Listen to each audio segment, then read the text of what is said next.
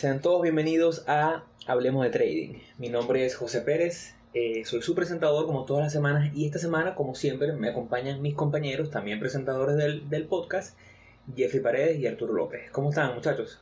Hola, ¿qué tal? ¿Qué tal Arturo? ¿Qué tal José? ¿Cómo están todos? Gracias por escucharnos nuevamente esta semana, audiencia.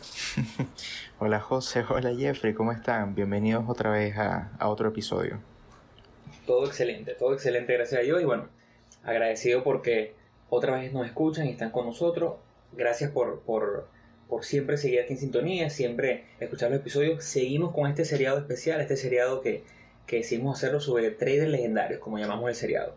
Y nos entusiasma muchísimo porque cada semana hablamos de traders e inversionistas que admiramos, hablamos de personas que han logrado el éxito en este mundo que nosotros tanto queremos y que tanto nos apasiona y por eso creemos que de este seriado hay mucha tela que cortar y es muy buena información para que ustedes y nosotros nos nutramos de, de todas las vivencias de estos traders que lograron lo que nosotros estamos buscando.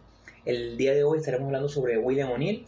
William O'Neill que es una eminencia en el trading y es una eminencia no solo por el trading ni el técnico ni el fundamental, sino porque fue uno de esos primeros traders que hizo lo que llamamos hoy un, un trading tecnofundamentalista. Él básicamente tomó los dos approaches, tomó un poco del fundamental, un poco de técnico, hizo como con una especie de fusión, tomó lo mejor de los dos mundos y yo creo que por eso es que hoy en día es uno de los approaches más exitosos, porque no descartas eh, solamente una cosa ni descartas la otra, tienen, tienen muy buen material y bueno, su libro es referencia para todas las personas que están comenzando, entonces el episodio hoy va a estar muy muy chévere, pero bueno, para iniciar quisiera que Jeffrey nos, nos cuente un poquito sobre William O'Neill y nos hable un poquito de redes sociales.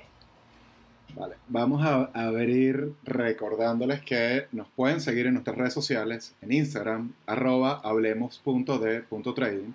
En correo pueden enviarnos cualquier correo, solicitud, de repente comentamos algo durante el podcast que les interesa y quieren tener esa información, eh, el correo sería correo.hdt.gmail.com y en Twitter, arroba hablemos trading. Ok, vamos a partir abriendo, eh, abriendo el programa como tal, que ya José Ramón hizo una mini introducción, con, con, el hecho de que este trader de verdad que fue muy icónico, fue alguien muy que marcó hitos dentro de lo que viene siendo el trader retail y, y va teniendo muchas, muchos tintes de, de genio desde, de, a medida que uno va adentrando la historia. A ver, vamos a, dentro de las cosas que, que, vamos a ir mencionando y lo vamos a explicar más adelante, eh, tenemos que él fue el desarrollador del método Canceling. No sé si lo han escuchado, lo hemos posteado, si no lo han visto en uno de nuestros posts, ahí explicamos un poco eh, de qué trata. Igual ya les hablaremos de este método más adelante. Eh, también hay que destacar que este fue un trader que, que, que tiene bastante trayectoria. A ver, él nació en 1933 en Oklahoma.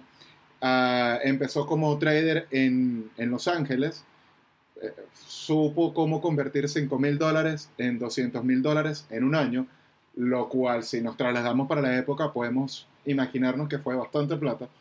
También marcó un hito siendo para la época uno de los traders o el trader más joven en ganarse un puesto en el New York Stock Exchange.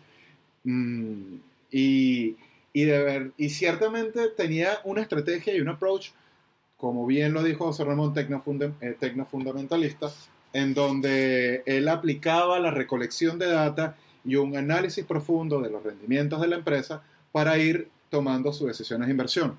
Cosa que es bastante admirable para la época, porque, a ver, pensemos en 1960, en donde el poder de la computación no era tal como es ahora y, ciertamente él venía llevando lo que era esta investigación y esta extracción de data de las empresas a un nivel que, que incluso para el mismo Wall Street era, era algo innovador.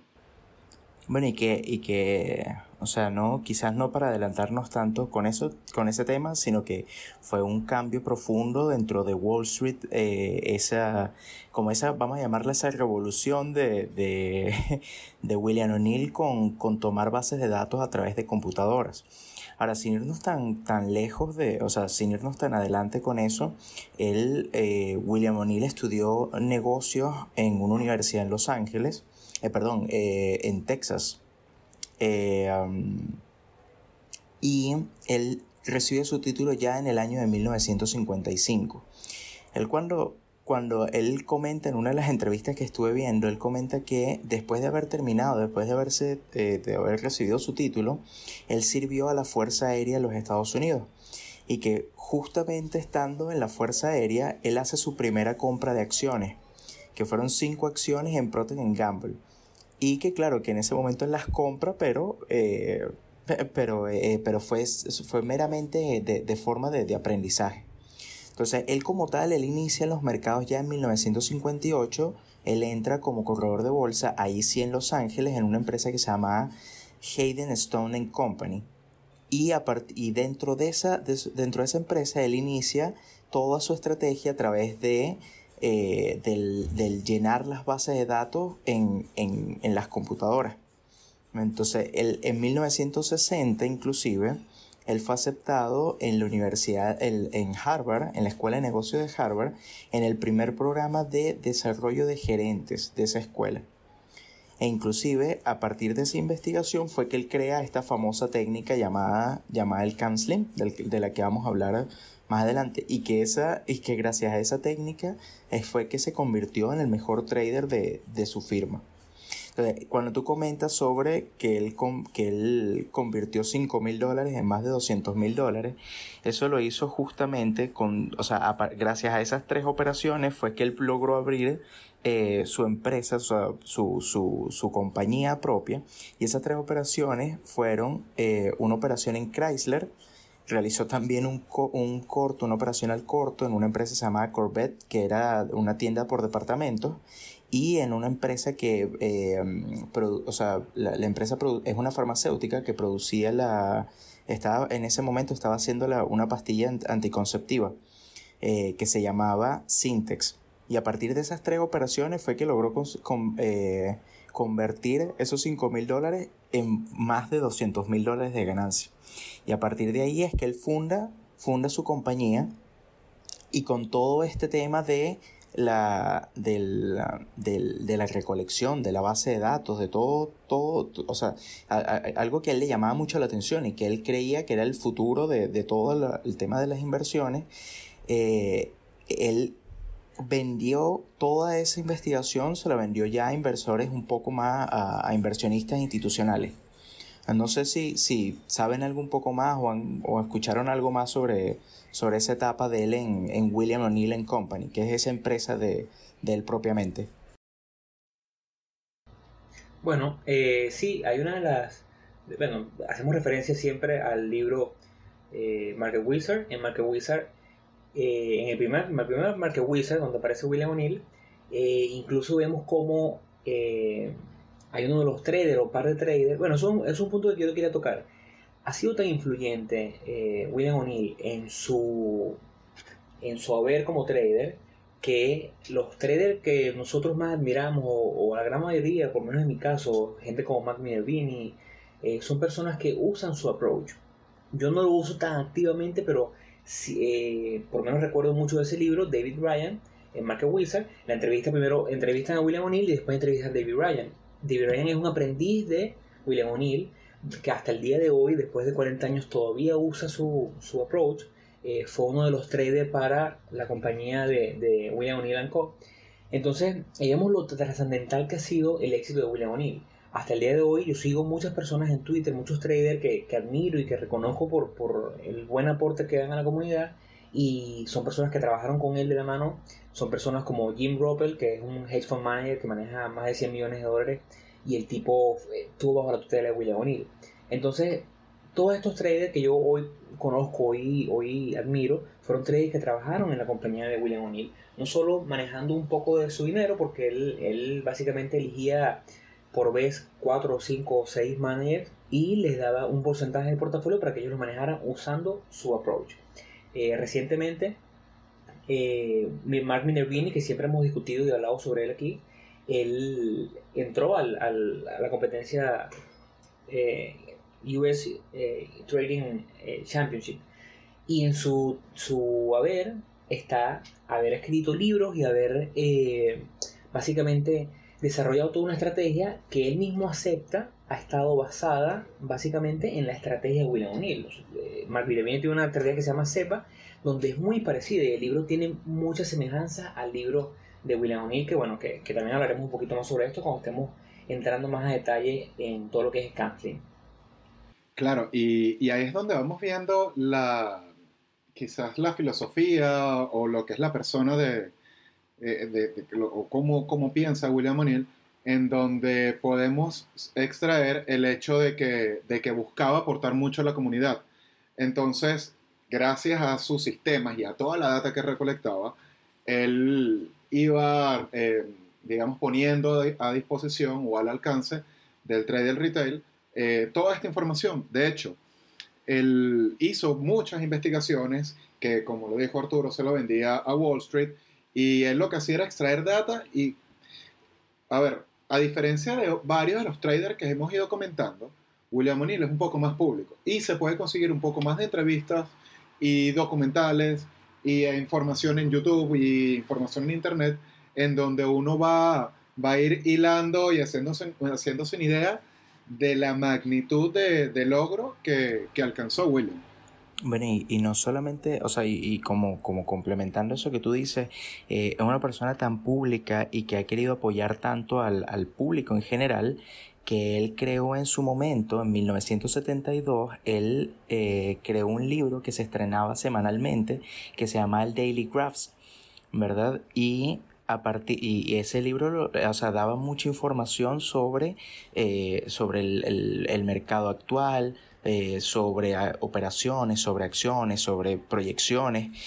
Y, y, este, justamente esto, cosa que me, me, llamó mucho la atención, este Daily Graphs, en 1998 pasa de ser de impreso, pasa a ser, eh, o sea, pasa a tener una versión online y hoy en día, a partir del 2010, cambia su nombre a MarketSmith. MarketSmith es una plataforma que yo he visto en muchas oportunidades y lo utilizan bastantes personas que, que conozco dentro de la comunidad eh, donde te dan mucha información sobre las empresas y todo se basa sobre esta misma filosofía. Y me llamó mucho la atención porque desconocía que venía sobre la misma sobre este mismo tema de, de, William O'Neill. Y no solamente el tema de, del libro él tenía un programa de televisión en Los Ángeles que lo estrenó en 1988 y hablaba igualmente sobre el mercado sobre los precios de cierre por qué el precio cerraba de esa forma y qué podría ocurrir en, en, el, en el siguiente día de, de mercado eh, no solamente el programa de televisión, también a partir de toda su base de datos creó un periódico que se llama el, el, Investors Daily, que justamente lo, lo estrenó, lo creó para que pudiera competir con el, con el Wall Street Journal. Entonces, imagínate toda la información que mostraba o que entregaba para los demás eh, traders o para la comunidad como tal, eh, que, que influía y que podía apoyar a todos la, la, para el aprendizaje de todos. Y es aquí donde, donde queremos llegar. Eh, ahí yo creo que hay un, un, pilar fundamental de lo que es el legado de William O'Neill. William O'Neill sigue vivo, obviamente, pero el legado de William es eso, ¿no? Él básicamente fue un, un, defensor de compartir y educar al inversionista pequeño. Y dentro de ese pilar hay tres puntos fundamentales que creo que, que él le dejó al, al mundo y a los traders.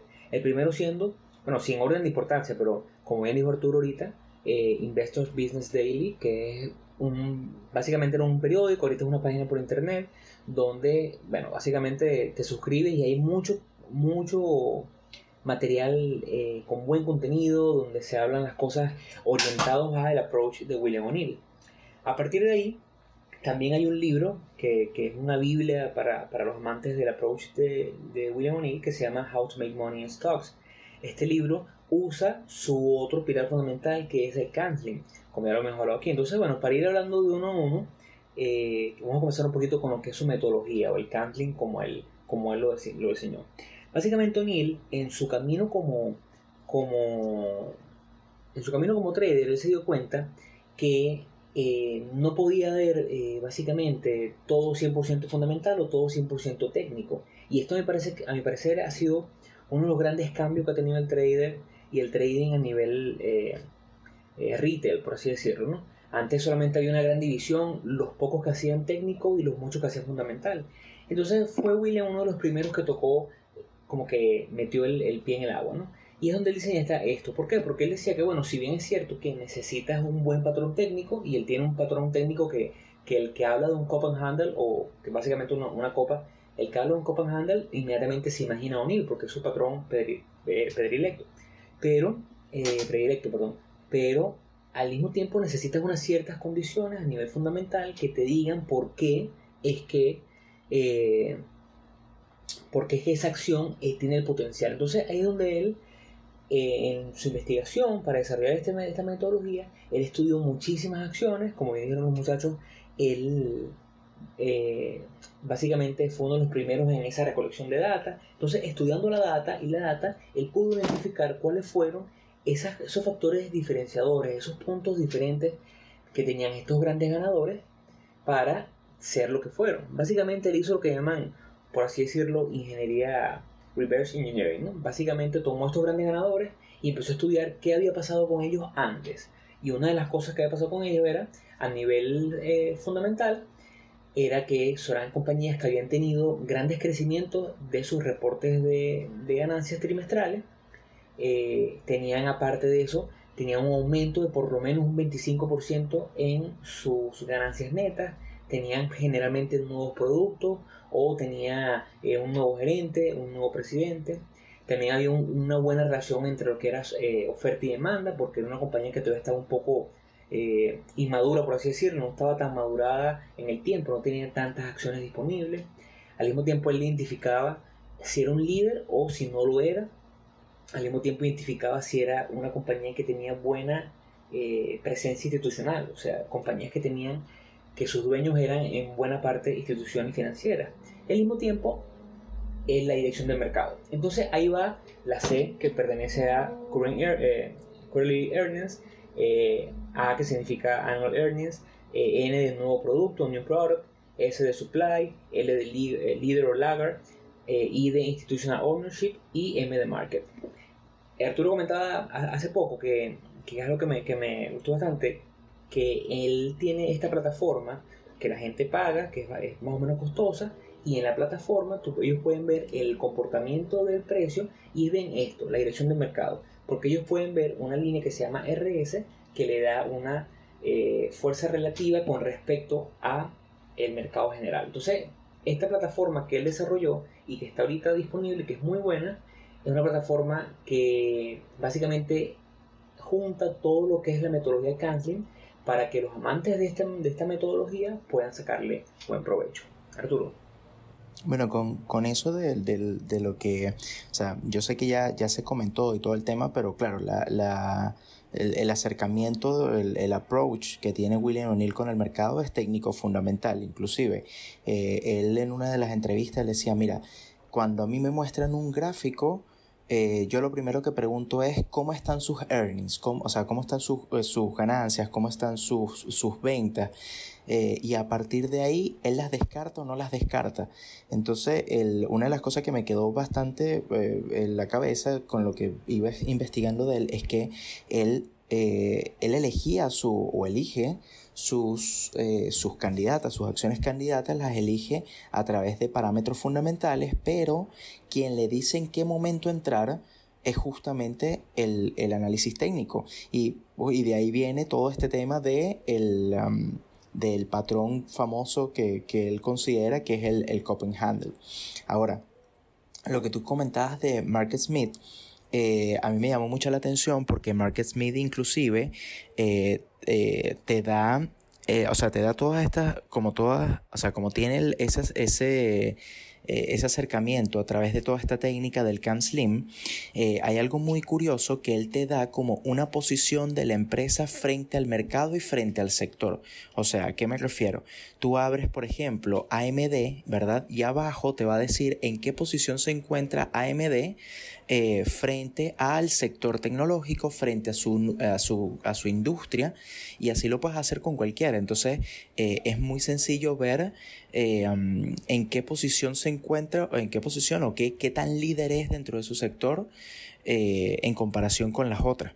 Entonces, eh, ese tema de, la dirección del mercado eh, cada uno tiene como su, su, estrategia de cómo ver cuál es la dirección del mercado, pero él, él hace mucho énfasis en eso y dice, mira, hay que ir con la dirección del mercado. Si, si el mercado va en la dirección de tu acción, ahí es, ahí es donde es, ahí es donde hay que, ahí, ahí es donde hay que, que, que operar, ahí es donde hay que trabajar. Bueno, y vamos a dejar algo claro. Nosotros no estamos haciendo ningún tipo de recomendación, no le estamos diciendo que utilicen este software, que utilicen el método de, can de counseling o cualquier otra cosa que hayamos mencionado en el, en el podcast. Esto es solamente con fines educativos y de compartir la información que uno va consiguiendo y de que se les haga un poco más fácil todo esta, este camino a convertirse en traders. Entonces, no vayan a creer que William O'Neill o, la empresa William O'Neill Co. nos, nos pagó para que los promocionáramos. No fue así. Entonces, ahí es donde, cuando estabas comentando este software, yo por mi lado conseguí otro que se llama Wanda. Wanda em, Database se llama. Y básicamente funciona con el, mismo eh, con el mismo principio. Es un software que te va a arrojar una cantidad de data que, según el sistema de counseling, eh, o el sistema de William O'Neill es relevante para tener una entrada o tomar una decisión. Mm, también llegué a conseguir dentro de esto una serie de entrevistas a empleados del hedge fund de William O'Neill y, y, resalta mucho, a ver, aquí conseguí varias cosas curiosas. Uno, todo el mundo comentó y dijo una y otra y otra vez que, si algo lo caracterizaba a él era lo dedicado que era, eh, que trabajaba pero en exceso, o sea, trabajaba mucho, no, no, no, de mala manera, sino que era alguien muy obsesionado con, con el trabajo y obviamente con toda la experiencia que tenía iba desarrollando distintos tipos de, eh, digamos, procesos para poder eh, guiar a los, a los inversionistas. Entonces había uno que comentaba que desde que él pisó el hedge fund, todo lo que le decían es que todo estaba abrazado, todo estaba basado en The Model Book, que todo estaba ahí. Entonces, cuando van a esa parte del model, de model book, él empieza a mostrar eh, los charts que utilizaba cuando él empezó, en los 60. Y, y, a mí me llamó mucho la atención porque lo que hemos venido mencionando durante todo este episodio, él agarraba la gráfica y empezaba a segmentar y a escribir sobre la, sobre la misma gráfica la, la data o la parte fundamental que él consideraba relevante. Y era, y era bastante limpio, pero, pero pero eh, completo al mismo tiempo. O sea, era, era algo, era una manera bastante sofisticada para la época eh, para basar las decisiones de inversión. Hay una de las cosas que a mí me, me llama más la atención del approach de, de William O'Neill, bueno, ya lo hemos repetido muchas veces, es ese término tecnofundamentalista, ¿no? Porque me atrae mucho como una vez que él define todo el perfil de Kantlin en, de una acción, después que él define que, bueno, en efecto tiene las ganancias como le gustan, que en efecto tiene un nuevo producto o tiene un nuevo gerente, que en efecto es un líder, que en efecto la dirección de mercado favorece. Una vez que él define todo esto, él se va a la gráfica y ahí es donde él interpreta si es el momento de comprar o no. Y una de las cosas que sus compañeros de trabajo, una de las cosas que los aprendices de Will siempre recalcan, es el hecho de que su disciplina era de otro nivel. O sea, el tipo, independientemente de que él estuviese convencido de que la acción era la mejor, si él no veía el patrón en la gráfica, él no compraba. Si él no veía lo que se llama un punto pivote, él no compraba. Y un punto pivote podría ser a lo mejor un, nuevo máximo con una caída después de 10, 15%, después otro nuevo máximo. Entonces ahí él como que identificaba cuál era ese punto de entrada ideal y generalmente siempre era un cop and handle. Y entonces su metodología se transforma no solo en, en el aspecto fundamentalista, no solo en análisis técnico, sino que además incluía el timing, que es tan necesario porque ¿de qué te sirve identificar una operación pero que el timing sea malo? Y además un manejo de riesgo apropiado. Una de las cosas que, que eh, William O'Neill hacía era que una vez que él compraba desde un punto pivote, desde el punto con ese rompimiento que a él le gustaba, él colocaba un stop al 7% del punto de entrada, menos 7%. ¿Qué decía él? Si la acción cae 7% después de mi punto de compra, yo no quiero aguantar esa acción. Porque eventualmente, seguramente podrá formar una nueva base donde yo pueda comprar. Entonces, eso me parece fascinante porque no era, era realmente un técnico fundamentalista. No se confiaba meramente en la gráfica y compraba solamente por el gráfico y tampoco confiaba totalmente en el fundamental, sino que usaba, hacía uso de las dos cosas.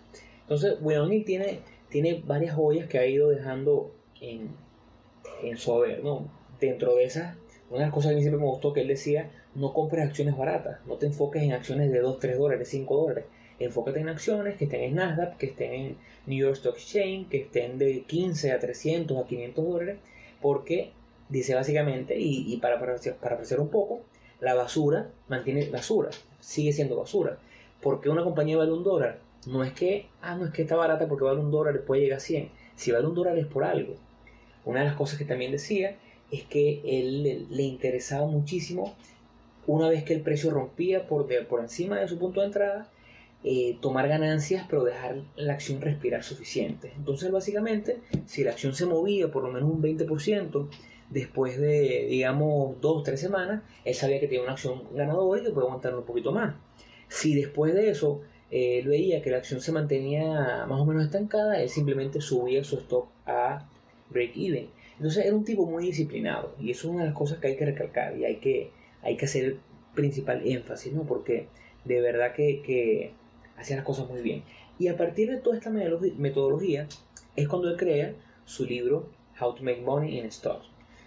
Como bien dijo Jeffrey, esto no es una recomendación para que vayan corriendo a, a, usar su método, ni para que usen sus productos, ni es una recomendación de inversión, pero sí considero que para aquellas personas que están un poco perdidas porque a lo mejor solamente hacen análisis fundamental y no les gusta o no han tenido buenos resultados, y para aquellas personas que hacen solamente técnico y tampoco han tenido buenos resultados, yo creo que su libro, How to Make Money in Stocks, es un buen libro que da muy buenas herramientas, que eh, ayuda muchísimo a entender un poquito más el concepto macro de lo que es una buena compañía, más allá de lo técnico o lo fundamental. Y un libro que ha sido muy popular, todavía es un libro muy, muy, muy, muy vendido, todavía vemos traders que, que de cierta forma adoptan su, su, metodología porque es una metodología muy clara, es una metodología que te permite identificar acciones siguiendo el paso a paso, una metodología que te permite identificar un buen punto de compra, te permite identificar un punto de stop, un punto al alza, me parece que, que es, bien, es bien completa, pues es por eso que William O'Neill es hoy en día uno, uno de, estos, de estos grandes traders legendarios que, que estamos haciendo a lo que hacemos referencia el día de hoy. No sé si mis compañeros tengan algo ahí que, que, agregar o rescatar. Bueno, y que, y que no solamente sacó este libro, sino sacó diversos libros. Luego más adelante salió el mismo, el, el, mismo libro de How to Make Money in Stocks, pero eh, al corto. Entonces salió eh, como la versión, eh, o sea, no contraria, sino al otro, eh, sino hacia, hacia, la otra, hacia la otra forma de, de operar. que cosa que bastante, bastante interesante. Ahora, eh, bueno, antes de, bueno, aparte, ese libro sinceramente es bastante, es bastante pesado, es bastante fuerte porque es, un libro donde se explica mucho con gráficas, inclusive la primera parte completa, la primera parte es sobre la, te muestra 100 gráficas eh, para que tú veas y puedas como que revisar y veas los puntos en común que tienen una con la otra. Entonces el libro se hace pesado, es complicado de leer, pero si te llama mucho la atención es un libro súper recomendado y es un libro que tiene información importantísima para eso.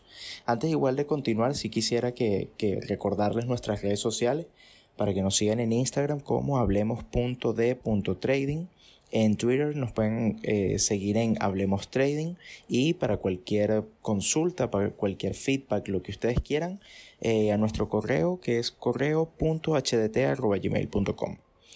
Eh, ahora, yo creo que ya podríamos entonces ya pasar como a la, a la parte final sobre, sobre, sobre William O'Neill y bueno, ¿y qué piensan ustedes o qué, cuáles creen que ustedes que fueron los factores que hicieron que que William O'Neill alcanzara el, éxito o, se consagrara como un trader leyenda? Bueno, el, principalmente lo que comentó José Ramón de disciplina. Cuando me puse a ver los videos y a leer sobre él, eh, fue sumamente evidente la disciplina que tenía, lo, lo, enfocado y lo obsesionado que estaba con el trading, porque nadie va a mantener y nadie va a llegar a tal nivel de, de, desempeño si no te interesa. Y la cantidad de libros y de data que extraía y analizaba era monstruosa. Cuando tengan, si tienen la oportunidad de buscar videos en internet, en YouTube, hay un documental que se llama Los 50 años de William O'Neill Eh, creo que lo sacaron en el 2013, me parece. Eh, está en YouTube. Ahí lo pueden conseguir por ese nombre y ahí van a ver todo lo, el trabajo que tenía detrás de, de, sus logros del hedge fund.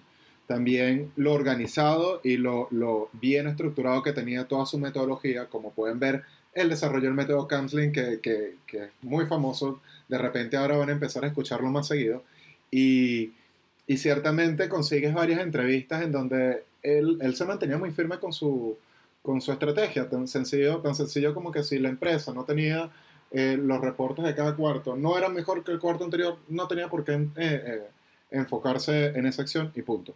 Entonces, él cumplía a, a cabalidad su estrategia y, y, pudo darle resultados. Entonces, eso desde mi punto de vista, eso sería lo que tendría que destacar.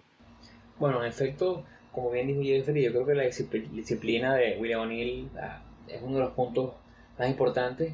Y otro, yo creo que él tiene como una lista de, de, errores que cometen los traders, que yo saqué leyendo su libro y leyendo su entrevista en Marco Wilson, que me gustó mucho, ¿no? Y de las primeritas que tiene, de, los, de, esos, de esos errores comunes que cometen los traders, es eh, aguantar las perdedoras mucho tiempo porque no quieren asumir la pérdida.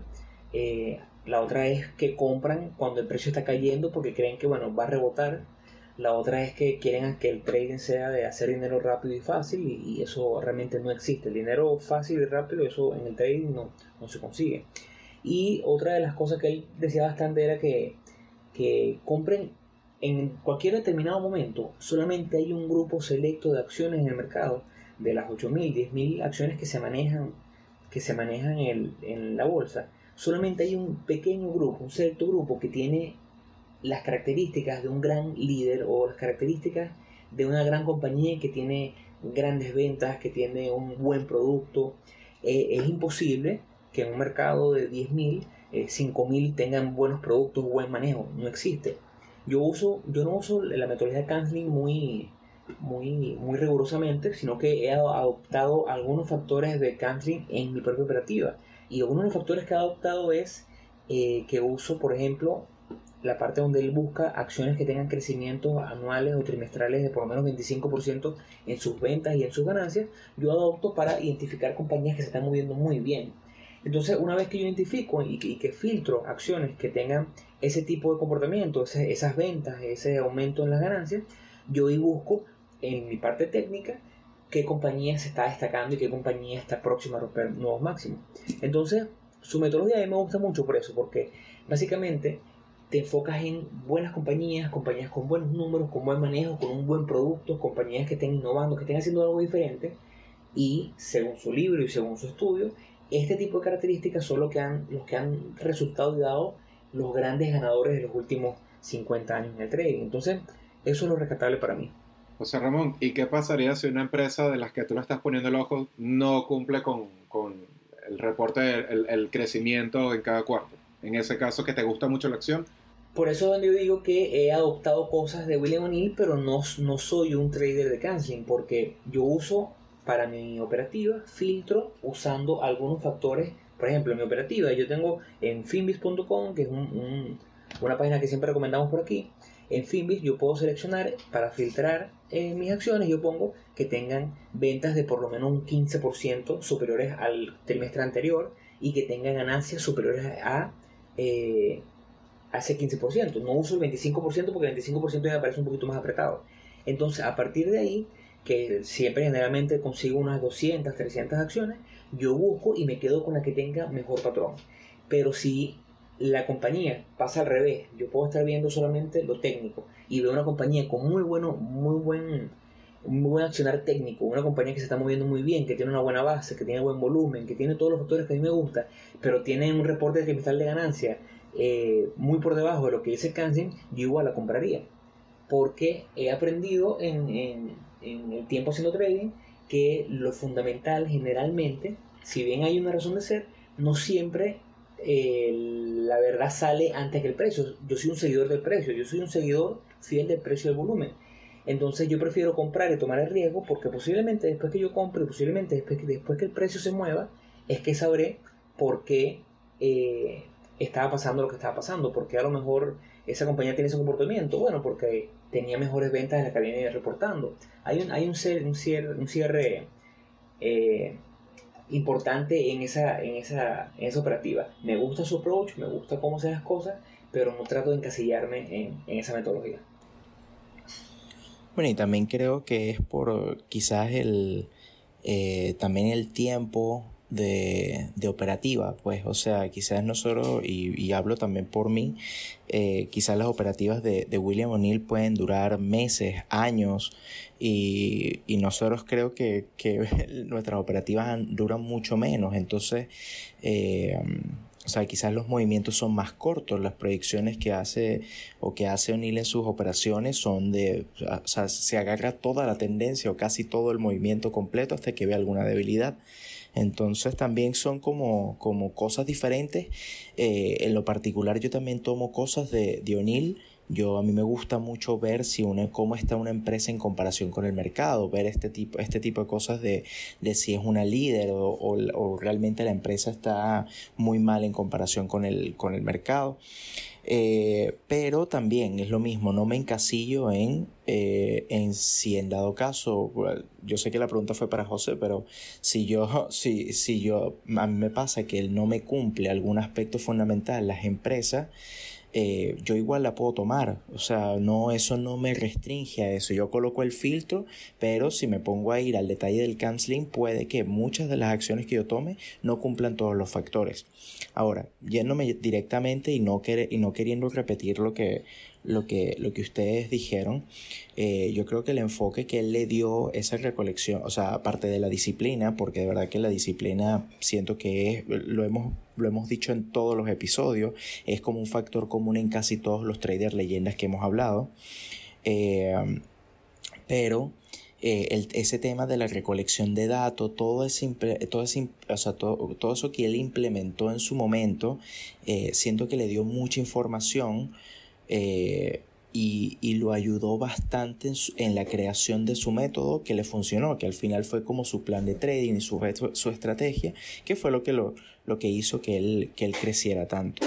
Eh, igualmente también, inclusive en una de las entrevistas, eh, a, sus, mismos miembros de, del, fondo de inversión, eh, inclusive a su hijo, él, um, él, comentaba que claro, que, que, su padre también para en la parte, él como que se fijaba, o sea, no le importaba la parte eh, emocional, o sea, como que cortaba toda la parte emocional y solamente se enfocaba en el movimiento de la acción.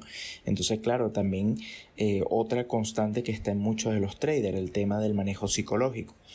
Entonces, yo creo que son varios de los factores que esa, el, el, incluir tanto lo fundamental como la parte técnica, siento que te da una visión muy macro de todo lo que es el, el, el movimiento del mercado y la acción dentro de un todo, que es el, mercado al final.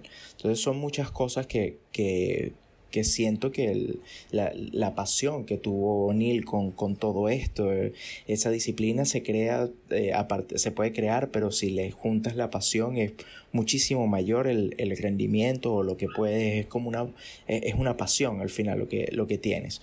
Entonces, eso. Bueno, sí, yo creo que con esto hemos llegado al final del episodio de hoy, un episodio que, bueno, a nosotros nos gusta muchísimo este tipo de episodios, nos gusta muchísimo hablar de estos traders porque como ya lo hemos dicho, para nosotros eh, lograr lo que queremos lograr, para, para, que ustedes logren el éxito en el trading, hay que estudiar a las personas que ya lograron el éxito, hay que estudiar cuáles fueron esos factores que ellos eh, o cosas que ellos hicieron diferentes a los demás. Eh, la disciplina es la palabra que, que, nos viene a los tres a la mente cuando hablamos de estos tres legendarios, porque eso, esa pasión que habla Arturo es lo que eh, los motiva a seguir en el trading, a hacerlo todas las semanas, a que ustedes que a lo mejor no pueden hacer trading eh, full time, como nosotros, que también tenemos responsabilidades en paralelo, sigan los domingos o los sábados o busquen un ratico del día para ver gráficas, para buscar acciones. La disciplina y la pasión por el trading es lo que marca la diferencia. El que cree que esto es un camino de, de seis meses y hacerse rico, bueno, lamentablemente verá de la peor manera que no es así. Eh, a nosotros, William O'Neill nos gusta muchísimo. El episodio que viene también es un trader que vamos menos por ese lado. Yo creo que este William O'Neill y su libro How to Make Money in Stocks es uno de los traders y libros que yo recomiendo cada vez que un amigo, cada vez que un familiar me dice, oye mira, quiero hacer trading. Y es porque como tiene una, un approach que toma lo mejor de los dos mundos, yo creo que la gente cuando lo lee, aparte lo hace de una manera, el libro es, es algo denso, pero es, bastante fácil de entender. Entonces la gente cuando estudia esto puede de una entender los dos aspectos. Yo, a mí me hubiese encantado al comenzar a hacer trading que alguien me hubiese presentado a William O'Neill y me hubiese dado una copia de su libro y, y nos hubiese, nos hubiese más o menos presentado este tipo de metodologías. Como siempre, le recordamos que estamos en las redes sociales, estamos en nuestro correo, tenemos muy buena información, tenemos buenos libros y, muy buena información eh, que podemos compartir con ustedes si nos escriben a nuestro correo electrónico. Nuestro correo electrónico es correo.hdt.gmail.com. Eh, nos encantaría que nos manden correo como lo hace semanalmente muchos seguidores de Costa Rica, de México, de, de Centroamérica, de Latinoamérica. Tenemos seguidores en España, personas que están muy contentas con este tipo de contenido y si ustedes están contentos con este contenido, si les gusta, si tienen un amigo que quiere comenzar a hacer trading, bueno, recomiéndenle el podcast, recomiéndenle Hablemos de Trading. Eh, estamos en Instagram como hablemos.de.trading, estamos en Twitter como Hablemos Trading. También tenemos nuestro blog que hemos venido subiendo material poquito a poco, pero cada vez comenzamos a meter un poquito más, que se llama Hablemos de Trading también, Blogspot. Entonces, bueno, este es un podcast para toda la comunidad. Esperamos que haya sido un episodio de su agrado. ¿Y qué otra cosa quieren escuchar? ¿Qué otra cosa quieren que nosotros discutamos? Eh, saludos a todos y bueno, muchachos, eh, gracias por acompañarme nuevamente. Hasta luego, Jeffrey. Hasta luego, Arturo. Hasta luego, José. Hasta luego, Arturo. Nos vemos la semana que viene. Bueno, muchas gracias por todo, compañeros. Nos vemos en el próximo episodio.